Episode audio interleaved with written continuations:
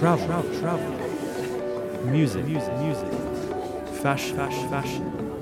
Life, life, life. Future, sustainability, sustainability. diversity, world, world. Enjoyment. TBS ラジオ TBS ラジオ有機食品プレゼンツ高嶋ちさ子 Taste of the World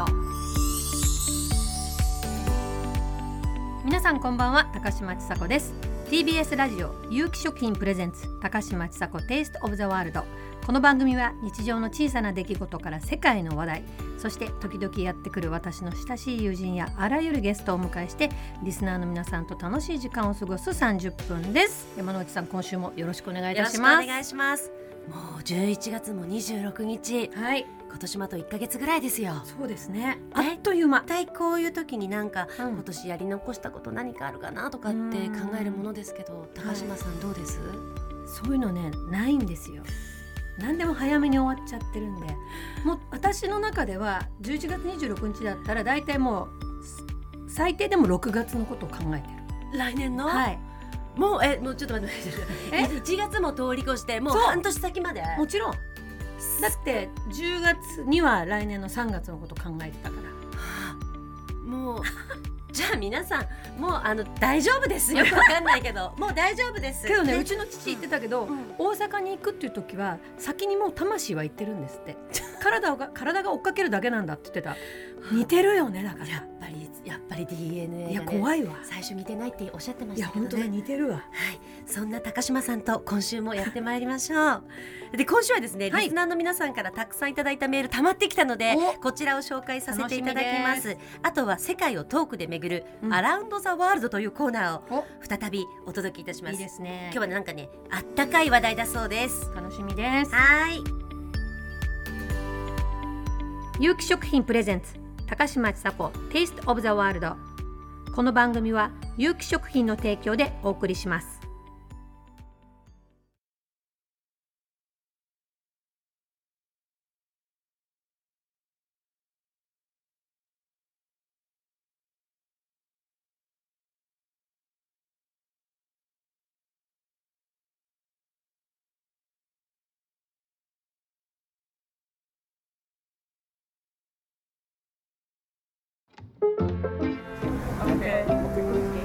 Are you enjoying Taste of the World? אתם נהנים? טעם העולם. Thank you. TBS ラジオ有機食品プレゼンツ高嶋ちさ子 Taste of the World 改めまして高嶋ちさ子です TBS アナウンサー山之内あゆです。 えここからは番組にいただいたメールをご紹介します。はい。あの特に笠井さんのいらした回にうんはいい。ろいろね、感想を寄せてくださった方がね何人かいらっしゃるので、はい。ご紹介しますね、えラジオネームサッカーキッカーさんです。TBS ラジオちさ子さんのテイストオブザワールドを拝聴しました。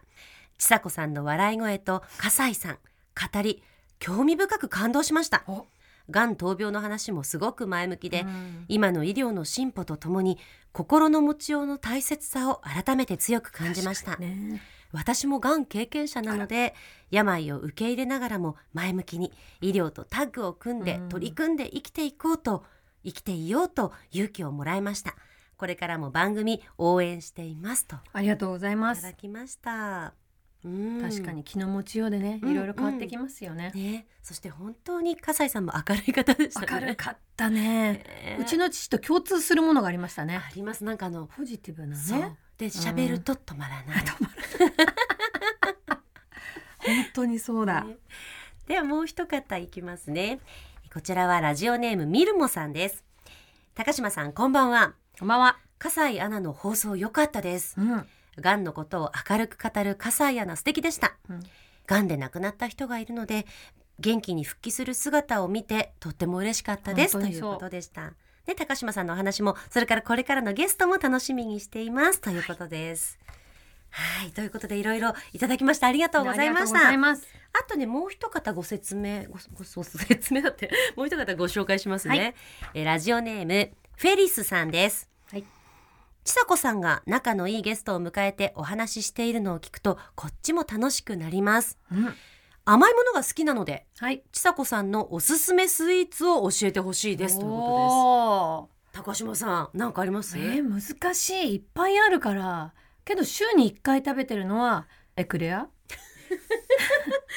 私スイーツって値段がカロリーだと思ってる、だから高いものはやっぱカロリーが高いわけ。うん。600円のケーキは600カロリーぐらいに思うわけ。あえっ、と今のは高島山であってそうそうそうそうそう。すべての人に当てはまるわけではないですよ。もちろんもちろん。もちろんでも高島さんの計算はそうなんですそう。ねだからプリンも安いプリンの方がカロリーは低い。うんうんうん。だからエクレアもそんな罪がない。あーカロリーがやっぱりお重い、大きいものだとちょっと罪悪感を感じちゃうからそういうことですよ。なので、だから地方にコンサート行ってうも、ん。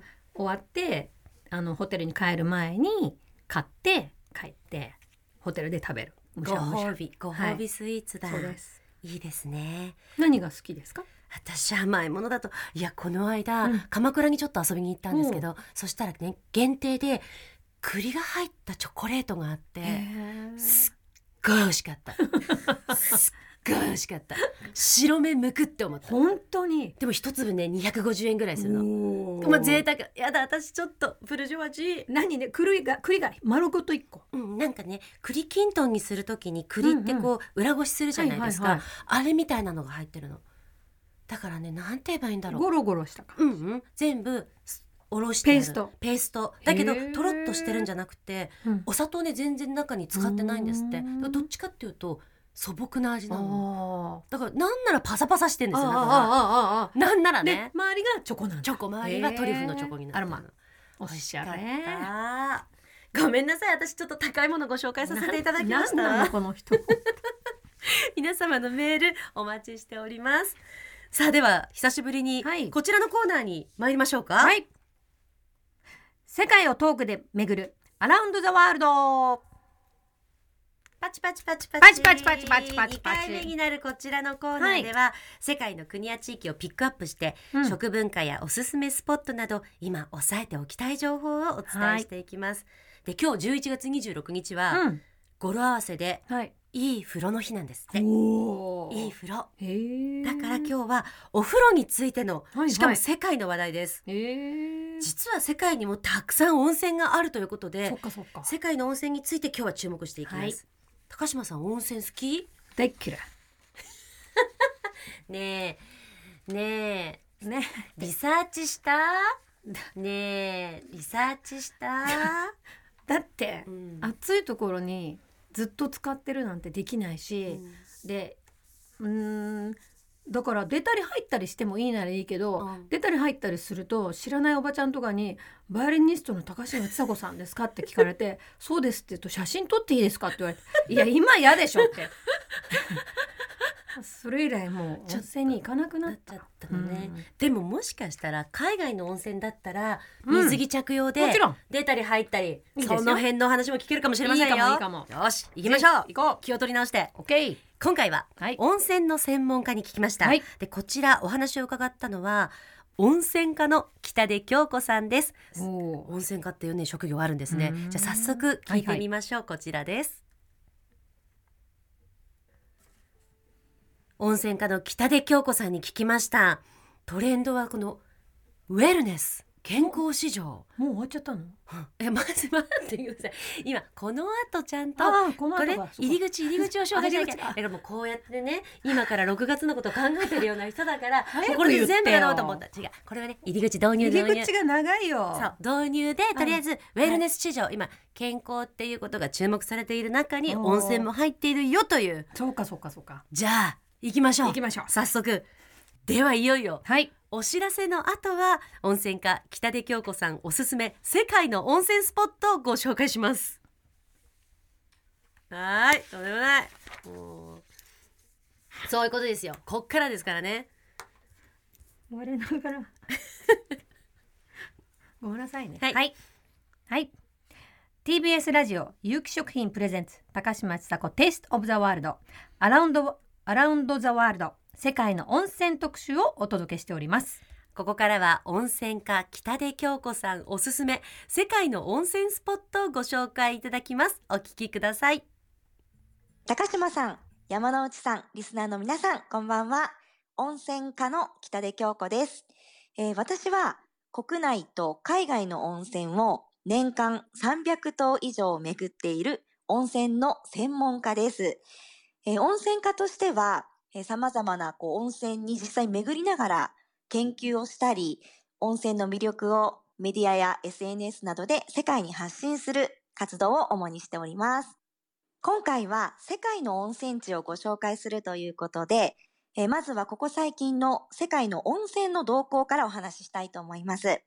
新型コロナウイルス感染症の世界的なパンデミックになったことで、世界的にこう健康志向の高まりによって、ウェルネス市場が世界的な拡大を見せています。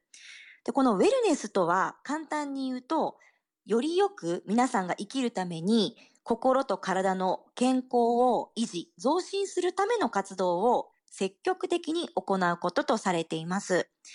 で、このウェルネスにはヘルシーな食事やスポーツ、また旅行など様々なこう領域があるんですが、その中でも、まあ、世界各国で昔からこう人々の心や体の健康に利用されてきた温泉がこのウェルネスとして今世界的に注目されているんです。温泉家の北出京子さんに聞きましたトレンドはこのウェルネス健康市場。もう終わっちゃったの？えまず待ってください。今この後ちゃんとこのこれ入り口入り口を紹介しなきゃ。あ入り口。あ。だからもうこうやってね今から6月のことを考えてるような人だから早くこれで全部やろうと思った。違う。これはね入り口導入入導入。り口が長いよ。そう。導入でとりあえずウェルネス市場、今健康っていうことが注目されている中におー。温泉も入っているよという。そうかそうかそうか。ではいよいよ。はいお知らせの後は温泉家北出京子さんおすすめ世界の温泉スポットをご紹介します。TBS ラジオ TBS ラジオ有機食品プレゼンツ高嶋ちさ子テイストオブザワールド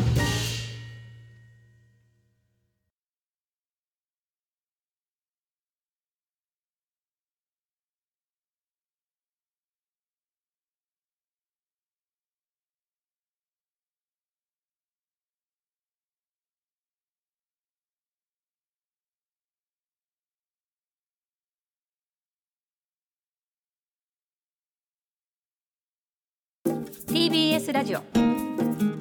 有機食品プレゼンツ高嶋ちさ子 Taste of the World TBS ラジオ有機食品プレゼンツ高嶋ちさ子 Taste of the World Around the World 世界の温泉特集をお届けしております。ここからは温泉家北出京子さんおすすめ世界の温泉スポットをご紹介いただきます。お聞きください。えーそれでは今回は温泉で有名な国からご紹介させていただきたいと思います。えまず一つ目は台湾のペートー温泉です。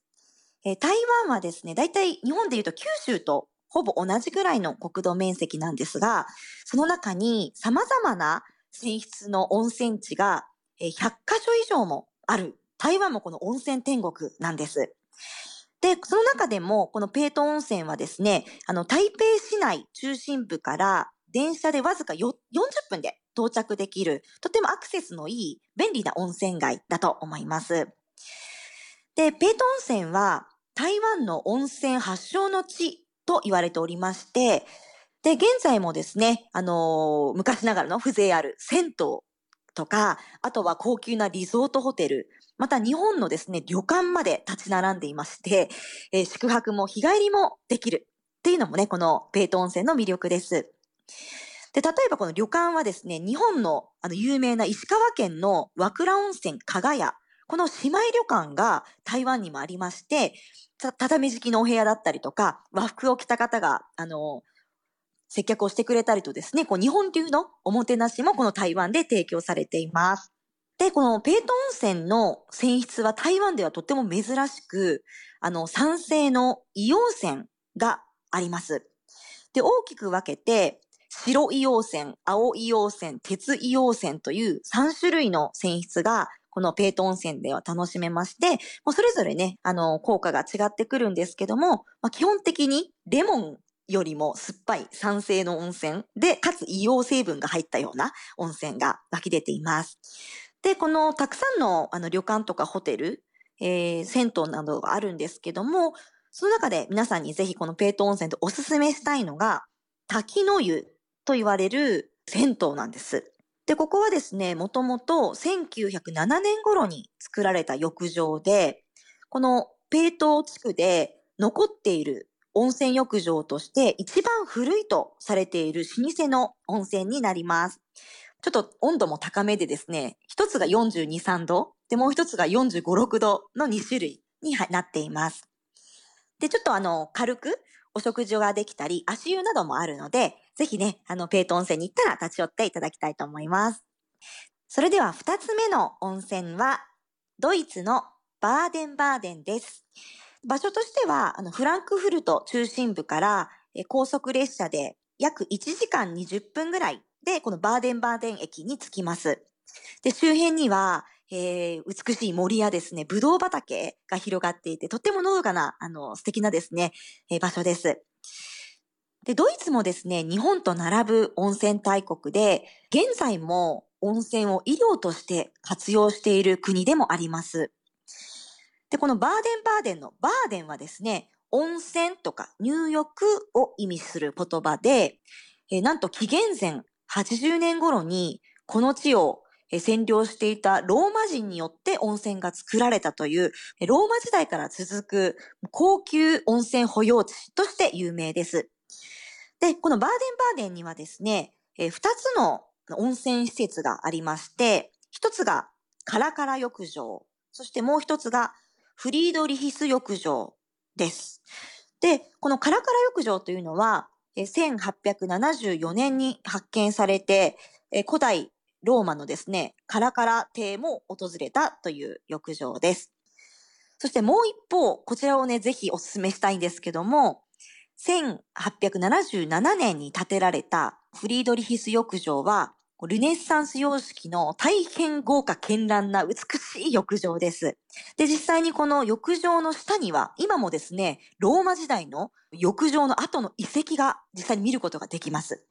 なので、ローマ帝国時代の伝統的な温泉の入浴様式が引き継がれていて、入浴様式を実際にここで私たちが現代体験することができるという、えー大変貴重な場所なんです。入浴はですね、コース制になってるんですね。えーなんと17個の工程を進んでいきます。まあ、シャワーを浴びてですね、そこから、まあ、あったかいサウナのようなお部屋とか、あとは蒸気で蒸されたお部屋とか、あとはですね、ブラシで、えっ、と、体中洗ってもらってマッサージをしてくれたり、はい。また温泉も36度とか28度とか全然違う温度のものを入ったり、で、最後はですね、あの、タオルでぐるぐる巻きにミイラみたいにされて、ちょっとね、あの、安眠をしてですね、ボディクリームを塗ってと、お茶を飲んでというふうに、この17個の工程を言われた通りに進んでいくというのが、このローマ時代の温泉の入り方だったそうです。ぜひですね、ドイツのこのバーデンバーデンに行ったら、フリードリヒス浴場には立ち寄っていただきたいなと思っています。いやす興ごい味深いどっちが興味ありました？えぐるぐるは嫌だけどもなんかあのカラカラ？うんは聞いたことある、ね、そうそううんカラカラ浴場。ドイツのバーデンバーデンといううん。かなり南の方ですよはいね、の町にある浴場で有名なのがそのローマ式なんですね。へー1874年に発見されたカラカラ邸も訪れたカラカラ浴場と。阿部寛さんの映画何でしたっけ？テルマエロマエですよ、ねあれもまさに。まさにね。ねそう。そういうことだローマ時代のお風呂を作る技師のね、うんうんうん役でしたよね安倍さんが。そのフリードリヒス浴場はうん17のコースですってすごい絶対無理だよ。何時間ぐらいかかるんでしょうね。ね。だって最初に何するって言ったっけ。スチーム浴びて。八うんうん。でブラシでゴシゴシ。こすられて、ね。でなんかぬるいところに入ったりあったかいところに入ったり、いや面温泉好きとかうん。サウナ好きって私共通してるのがお酒が好きな人が好きあー。な気がする。でも確かに湯上がりの一杯のためにうん。入りたいっていう気持ちは私はありますね。いやーすごいですね。そしてもう一つは台湾のうん。ペイトー温泉。ここれ漢字で書くと北に投げると書いてペイトー。確かに。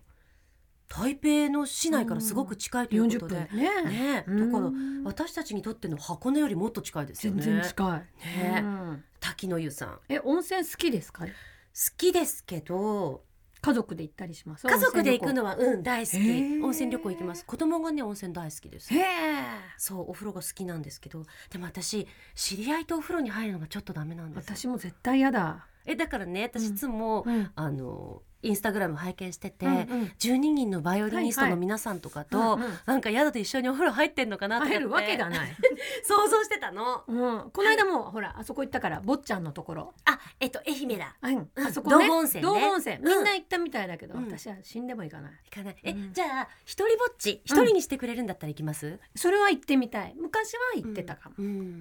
そうなんですよね。道後温泉もあの一人では行ったことあります。そう。だ知らない人と入るのは平気なんですけど知ってる人のちょっと嫌だ。裸を見るのも、うん見られるのも本当に嫌だ。結構水着ならいいんですけどね。私も。別にうん水着にね、自信があるってわけじゃわかるわかるわかかる。ない。そういうことじゃないんですけど、うんうんうん。そうなんですよね。ね。いつからこうなっちゃったんだろうと思って。えー昔から嫌だ。若い時からですか、うん。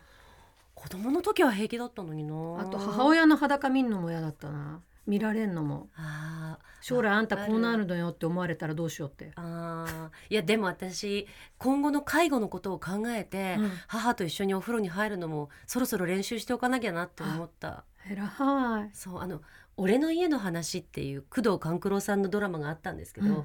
あれでうん。お父さんをお風呂に入れてあげるシーンがね、あったんです、うん。あこういうことやんなきゃいけないなと思って。で家のお風呂一緒に入るのちょっと狭いんで、うんうんうん。そう母親の裸に慣れておこうっていう 気にはなってます。ね。そうですね。そう。確かに。ねそういう年ですね。そう。うん。なんかそんな話になっちゃったけど、い。やでもお風呂入る時にはい。いろいろ注意点があるじゃないですか、今、はい。こういうことも実は北出さん厚生労働大臣認定の温泉入浴指導員という資格を持ってらして、うん。いろいろお風呂の入浴時の注意ポイントなどをご存知なんです。聞いとこじゃあこれ、うん。素材聞いてみましょうこれから寒くなる冬の入浴の注意点として、ヒートショックが挙げられます。で、このヒートショックは、入浴前後の血圧の急激な変化によって引き起こされます。このヒートショックを防ぐためには、この血圧が変化しづらい環境を作ることが最も大切です。ご自宅のお風呂の温度を42度以上にしないということが大事です。温度が高くなればなるほど、このヒートショックになるリスクが上がってしまうんですね。なので、41度とか40度にこう、ね、ゆっくりと使っていただく方がベストです。で特にご高齢者の方はですね、40度以下の入浴が好ましいとされておりまして、で、どれくらい入ったらいいの？という、今度長さ、時間ですけれども、TBS ラジオ。TBS ラジオ。有機食品プレゼンツ。高嶋ちさ子。Taste of the World もう無理をせずにですね、ゆっくりと湯船から上がって、えー体や頭を洗ってもう一度入るとか、ももしくはですね、無理せずそのまま上がっていただくというのがベストですね。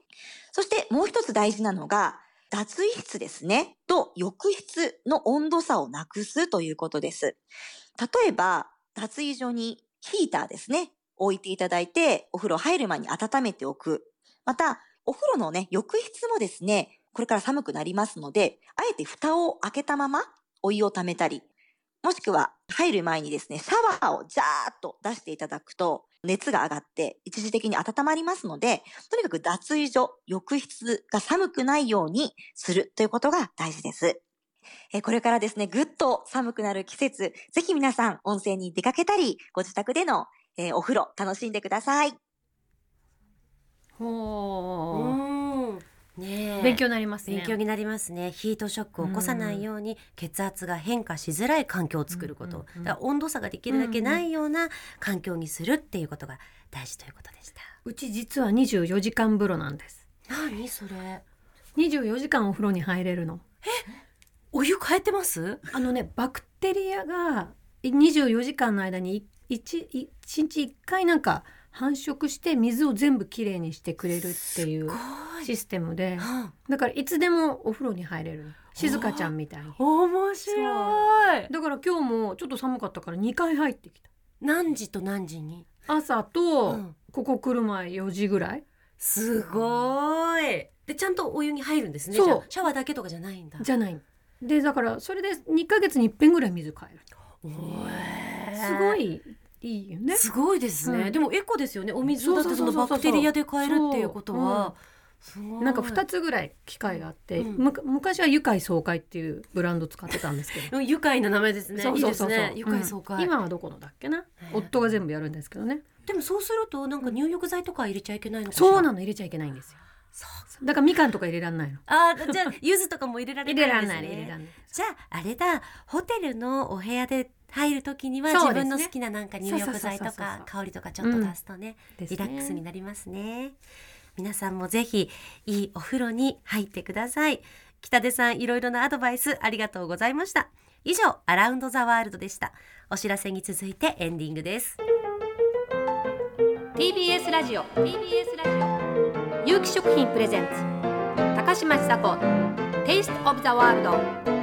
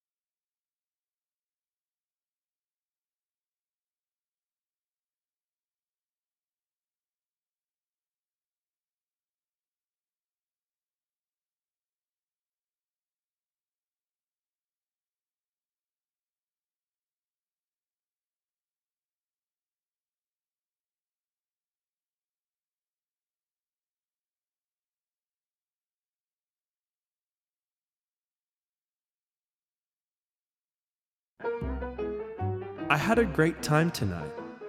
Thanks for dinner. Takashima Chisako, Taste of the World. お送りしてきました TBS ラジオ有機食品プレゼンツ高嶋ちさ子 Taste of the World お別れの時間が近づいてきました今日はいい風呂の日ということで、はいお風呂の話をいろいろしていきました、えーリスナーの皆さんもし大きなお風呂で高島さんのことを見かけてもそっとしておいてください。本当にあの写真撮らせてくださいはやめよう。辛い。辛いよ。本当に。さあ TBS ラジオ有機食品プレゼンツ高島ちさ子テイストオブザワールドでは皆さんからのメッセージお待ちしております寒い冬に欠かせない一品忘れられない思い出の味え2023年一番笑ったことなどなどえ高島さんへの質問相談など何でもお待ちしておりますメールアドレスです。テイストアットマーク tbs.co.jp テイストアットマーク tbs.co.jp です。お待ちしております。たくさんのメッセージをお待ちしております、それではまた来週高嶋ちさ子でした TBS アナウンサー山之内あゆでした。有機食品プレゼンツ高嶋ちさ子テイストオブザワールドこの番組は有機食品の提供でお送りしました。